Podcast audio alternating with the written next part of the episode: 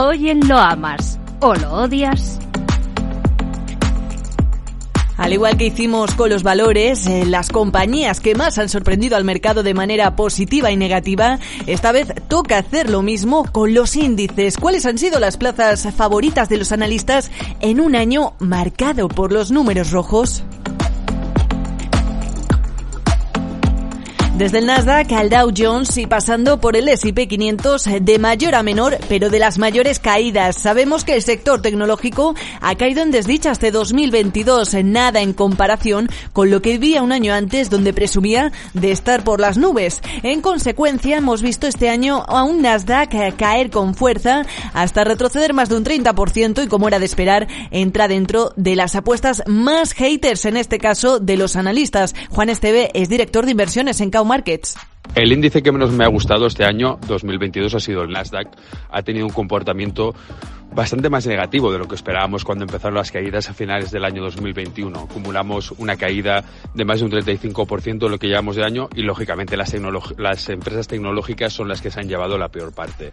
En menor medida, aunque tampoco mucho, el S&P 500 ha echado el freno de mano lastrado principalmente por el mismo sector, mientras que el Dow Jones aguanta un poco mejor el tipo, pero no mucho, con retrocesos en torno al 9%. A pesar de ello, muestra la fortaleza suficiente como para ser la apuesta favorita en Wall Street del responsable de renta variable de Bolsa General, David Galán. Dow Jones, que sería quizá el, que está más fuerte ahora en Estados Unidos, aunque sí es cierto que ha generado cierta resistencia también con divergencia en los 34.712. Eh, activaría un pequeño doble suelo de corto plazo, muy corto plazo, de superar 33.437 de momento. Me da igual, me encanta,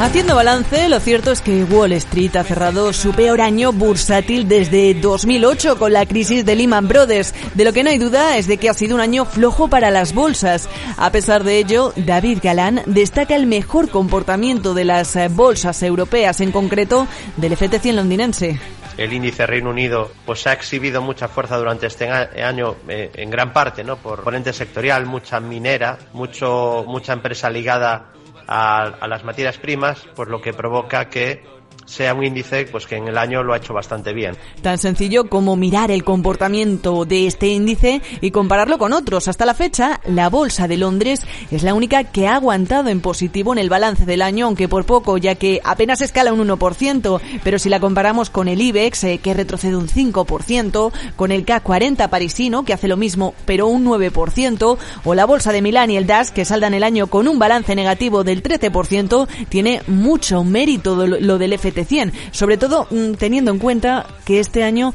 ha presenciado la muerte de la reina Isabel II de Inglaterra. This is BBC News from London. Buckingham Palace has announced the death of Her Majesty también el gobierno más corto de la historia del Reino Unido y una crisis económica sin precedentes.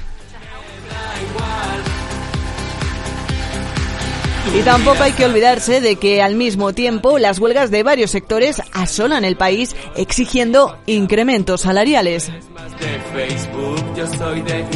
Pero seguimos con nuestra ronda. En este caso, Alberto Iturralde tiene muy claro sus selectivos favoritos aquí y al otro lado del Atlántico. A mí por lo menos el que más me ha gustado ha sido en Europa el DAX y en Estados Unidos el Dow Jones. Porque han sido los dos índices en cada zona que más han subido con el rebote desde octubre.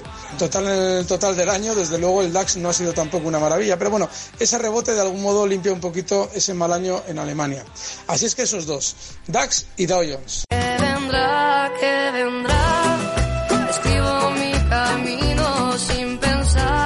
Y parece difícil encontrar un consenso común a este respecto en el mercado, porque adivinen cuál aparece también entre las mejores apuestas de 2022. Pues nuestro selectivo, el IBEX 35, Juan Esteves pone los motivos. Sí que esperábamos que tuviera un comportamiento positivo respecto a las empresas, a, las empresas del sector financiero, a las empresas del sector turístico, ha tenido un comportamiento muy superior al que esperábamos y comportándose como el índice de referencia en, ah, en Europa. Y como decimos, eh, no hay dos sin tres, porque el gestor de Avante Asesores, eh, Josep Prat, se queda con el K40 por estas razones. Creo que el índice que ha tenido un comportamiento más errático, pero que al final se ha ido recuperando y creo que presenta unas buenas perspectivas, es el K40. El índice francés tiene un componente de compañías de lujo que creo que pueden tener un, un muy buen comportamiento, también tiene algún peso eh, la automoción, pero sobre todo diría lujo. De hecho, en las últimas sesiones hemos visto al sector del lujo en París despuntar por la reapertura de China, uno de los principales consumidores de este sector.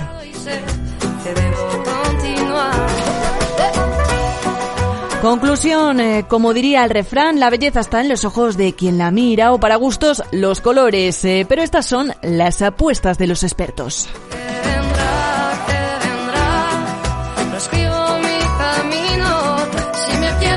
ya me he encontrado y sé que debo continuar. ¿Lo amas o lo odias?